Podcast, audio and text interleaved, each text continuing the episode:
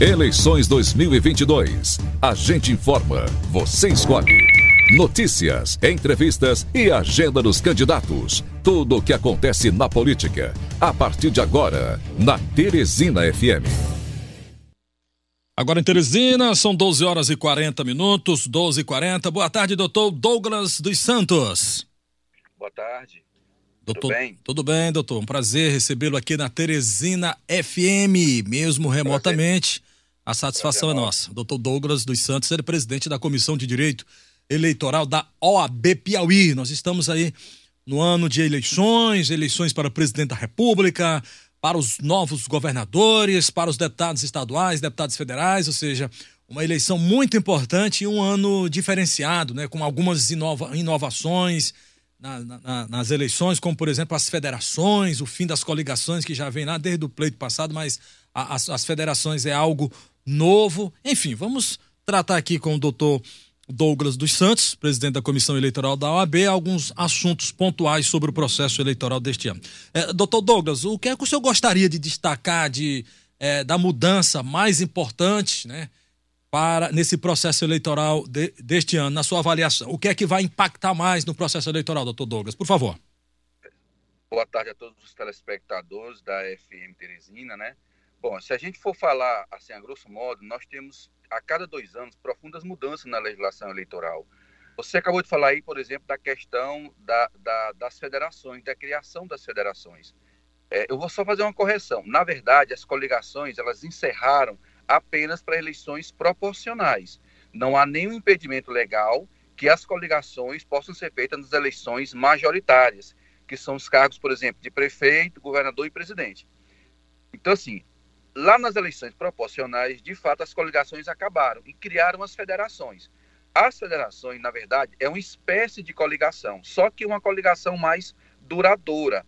Ao passo que as coligações duravam somente até o encerramento das eleições, as federações durarão por pelo menos quatro anos. Então, essa é uma mudança importante que se fez necessário para em relação à questão das eleições proporcionais. Mas nós temos outras mudanças, por exemplo, a questão é, da possibilidade de doação por candidato através de depósito em PIX, transferência via PIX, a possibilidade de que os candidatos possam fazer showmício tão somente para arrecadação de valores de campanha de gastos eleitorais, lembrando que os comícios, enquanto propaganda eleitoral, continuam proibidos, proibidos, melhor dizendo, e assim, basicamente isso, né? Mas no mais, é a questão da prestação de conta que mudou uma ou outra situação, a questão da propaganda, né, que é, mantém essas mesmas regras, mas com alterações no que diz respeito à propaganda em bens particulares, que antigamente você poderia colocar em toda a extensão de sua residência, hoje só na janela de sua residência,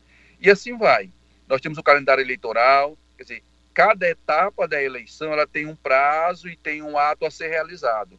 A proporção que se chegam às eleições, esses atos são realizados na medida de sua autorização.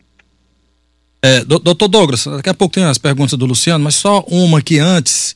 É, não ficou assim meio estranho o fato de que o prazo para filiações ser antes do prazo para a concretização das federações, ou seja, os políticos tiveram em até seis meses antes para se filiarem, que foi o dia 2 de outubro, o dia 2 de, de abril, mas, no entanto, as federações elas poderão acontecer até agora, no dia 31 de maio.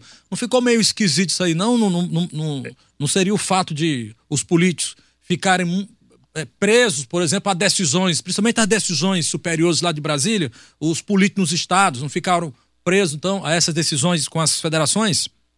É, vamos entender o seguinte: é, o STE, o TSE, ele já havia regulamentado um prazo anterior para a formação das federações, porque elas dependem de um estatuto, estatuto próprio desses partidos que se, que se reúnem em federação e ficou estipulado o mês de abril, junto com o prazo das mudanças de partido da janela partidária.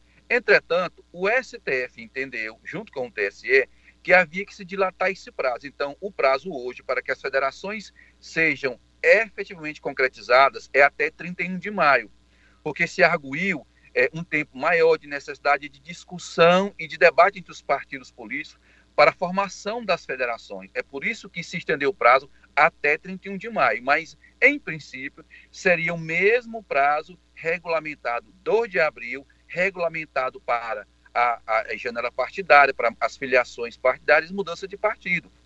Porque uma das regras que rege é, a eleição, que nós chamamos de condição de elegibilidade, é que eu esteja filiado a um partido político há pelo menos seis meses, que eu tenha domicílio eleitoral na circunscrição do pleito também há pelo menos seis meses. Então, na verdade, isso aí foi, pelo menos o que se entende, que foi um contratempo, diante da necessidade dos partidos terem de ter um maior prazo para discutir essas federações. Agora em Teresina são 12 horas e 45 minutos. Estamos entrevistando o advogado Douglas dos Santos, presidente da Comissão de Direitos Eleitoral da OAB Piauí. Luciano Coelho. Boa tarde, doutor Douglas. É, o senhor Tudo falou bem, agora Luciano? há pouco da possibilidade de showmício, e aí me ocorreu aqui do seguinte: muitos prefeitos é, realizaram festas, até agora por conta da Semana Santa também, com bandas nacionais, com bandas locais, e muitas delas financiadas por pré-candidatos, ou é, alguns candidatos que são candidatos à reeleição. Existe alguma ilegalidade na destinação de emendas e na realização desse tipo de festa? Então o cantor chega lá e fala o nome do, do candidato e faz propaganda. Isso não fere a paridade de armas, dentre outras situações eleitorais num, evento dessa natureza? Olha, veja bem, a gente tem que esclarecer um, um seguinte ponto. Nós temos a campanha e a pré-campanha. A campanha eleitoral, propriamente dita, é a partir do dia 16 de agosto. A pré-campanha, ela já iniciou. Então, não há nenhum óbice, não há nenhuma proibição legal que um pré-candidato diga que é pré-candidato, que fale de seu plano de governo, que participe de festas, solenidades, inaugurações. Aí eu vou à sua pergunta especificamente. Tá, mas um pré-candidato, ele pode financiar alguma festa, algo nesse sentido? Eu entendo que não há nenhum problema em que ele financie um evento, desde que não haja pedido explícito de voto e desde que efetivamente esse, esse patrocínio não caracterize abuso do poder econômico, tá? O que na verdade é proibido, isso sim, dentro da legislação, são as condutas vedadas, inclusive por parte daqueles que são pré-candidatos e que estão no efetivo exercício de um mandato. Vamos dar um exemplo. De repente eu sou governador, sou prefeito, eu sou presidente e sou candidato à reeleição a lei me garante que eu mantenha-me no mandato e, exercendo o mandato, também possa participar e praticar meus atos de campanha. Entretanto, a partir do dia 2 de julho, agora, esses candidatos que estão no exercício de mandato, eles têm as chamadas condutas vedadas. Eles não podem, por exemplo, participar de shows, inaugurações, da entrevista, não sei que seja a serviço da justiça eleitoral ou em caso de extrema necessidade ou calamidade pública. Mas assim, um pré-candidato que está no exercício do mandato, ele não pode bancar show, ele não pode participar de inaugurações, ele não pode assim, gastar com recursos públicos, principalmente nessas campanhas. A história do showmício é que um pré-candidato, para efeito de arrecadação de valores, ele pode sim bancar esse evento. E, só que tem um detalhe: a legislação diz que ele tem que estar devidamente registrado como candidato e que, a, que seu registro esteja devidamente homologado, ainda tem esse detalhe. Então, pode caracterizar um abuso por econômico? Pode, se se ficar comprovado que esse show que ele financiou, que ele patrocinou, é em prol da candidatura e que isso trouxe dividendos para a campanha, como de fato um apoio político por parte de um prefeito. Agora, e se um prefeito efetivamente bancar isso aí? O prefeito não está proibido porque ele não é candidato a nada. Então, essas proibições são para os candidatos e pré-candidatos, não para quem não é candidato. Agora em Teresina são 12 horas e 49 minutos, 12 e 49. Estamos entrevistando o advogado Douglas dos Santos, presidente da Comissão de Direito Eleitoral da OAB Piauí. Doutor Douglas, é, o, que, é, o que está acontecendo no estado do Piauí, tanto pelo lado da oposição como o lado do governo, não é uma campanha extemporânea, não, antecipada, não, embora não, não, acontecendo declaradamente o pedido do voto, mas essa campanha de visitar municípios, caravanas, inclusive, já não seria mesmo, então, uma campanha maquiada, não, doutor Douglas, de ambos Olha, os lados? Assim, a discussão ela é uma discussão muito de mérito se eu for pela legislação eleitoral, é claro, o artigo 36 a, da Lei 9.504 diz que eu posso exercer atos de pré-campanha. Eu tenho um colega que é pré-candidato agora, ele disse, olha, o que, é que eu posso fazer? Você pode fazer tudo, menos pedir voto. Então, você pode dizer que é pré-candidato, você pode viajar, até porque essa pré-campanha é autorizada pela legislação eleitoral. Então eu posso fazer reuniões, está na lei, não é nada que se invente.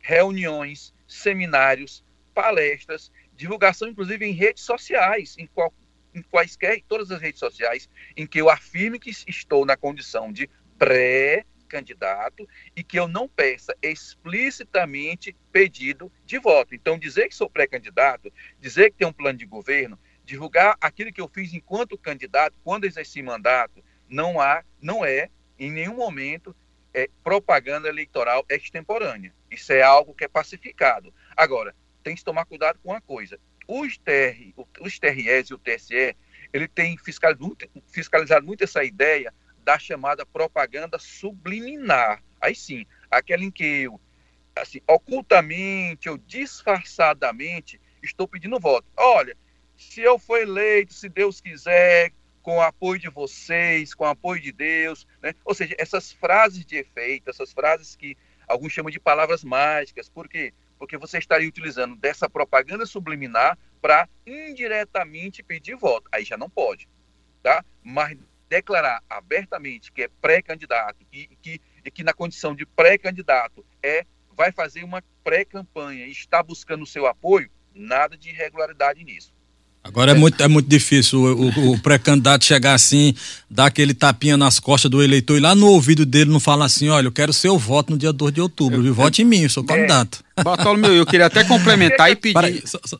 É, o, o, que, o que efetivamente acontece é essa discussão dessa dualidade, dessa subjetividade, desse mérito. Infelizmente, uhum. a legislação possibilita isso, compete àquele, ao Ministério Público, aos, aos fiscais, ao próprio eleitor, procurar identificar o que é e o que não é pedido explícito de voto. Maravilha, Se doutor. Se aquele eleitor entende que está sendo a, a ele dirigido um pedido explícito de voto, ele denuncia nos meios, tem um pardal no TRE, né? tem os mecanismos de, de, de fiscalização do pleito okay. eleitoral. Maravilha. Isso é pois Luciano. Também. Doutor Douglas, é, nós entrevistamos ontem aqui o senador Elmano Ferreira, ele é candidato a deputado federal. Anteontem. É, oh, perdão, anteontem. E ele, em determinado momento, disse que esta eleição no interior está virando um leilão. Ele suscitou que há um abuso de poder econômico e uma compra de votos implícita, ou às vezes explícita, aí nos municípios. Queria saber se da comissão de eh, a comissão eleitoral da OAB se vai instalar novamente aquela comissão de combate à corrupção, de combate ao abuso de poder econômico, como é que vai funcionar a comissão da OAB durante o período eleitoral? Sim, é, em, em, todas as eleições, a, não só a Comissão de Direito Eleitoral, mas a OAB, ela dá toda a estrutura e aparato com a formação, com a criação, inclusive, de aplicativos, tal qual faz o TSE, o TRE com o Pardal e o TSE, para que o eleitor possa efetivamente comunicar não só à Comissão de Direito Eleitoral, mas também ao, a, ao TRE e ao TSE essas, essas, vamos dizer, esse desrespeito à legislação eleitoral, tá certo? Né? Nós vamos criar um mecanismo através de um aplicativo que se possa, possa efetivamente é, denunciar. É claro que essas questões elas, elas são pacíficas em todas as eleições, né? Assim, não tem como efetivamente se evitar uma atitude. A gente procura fiscalizar, procura denunciar. O próprio Ministério Público Eleitoral tem, tem, tem assim, efetivamente cumprido seu papel constitucional de fiscalizar as eleições. O próprio Tribunal Regional Eleitoral, ele, através dos canais também, tem procurado punir essas práticas. Infelizmente, são práticas que elas acontecem, nunca vou deixar de acontecer, mas assim, é uma prática comum. Mas, evidentemente, nós temos que trazer a cada um de nós, enquanto eleitores, essa conscientização de que a eleição é algo sério, de que vai tratar de nossas vidas futuras, né? Da Muito nossa bem. administração é municipal, estadual e federal. A gente tem que ter essa noção e esse entendimento. Ok, muito obrigado, doutor Douglas dos Santos, presidente da Comissão de Direito Eleitoral da UAB Piauí. Doutor Douglas, muito grato. Uma boa tarde para o senhor. Até a próxima. Eu que agradeço a oportunidade.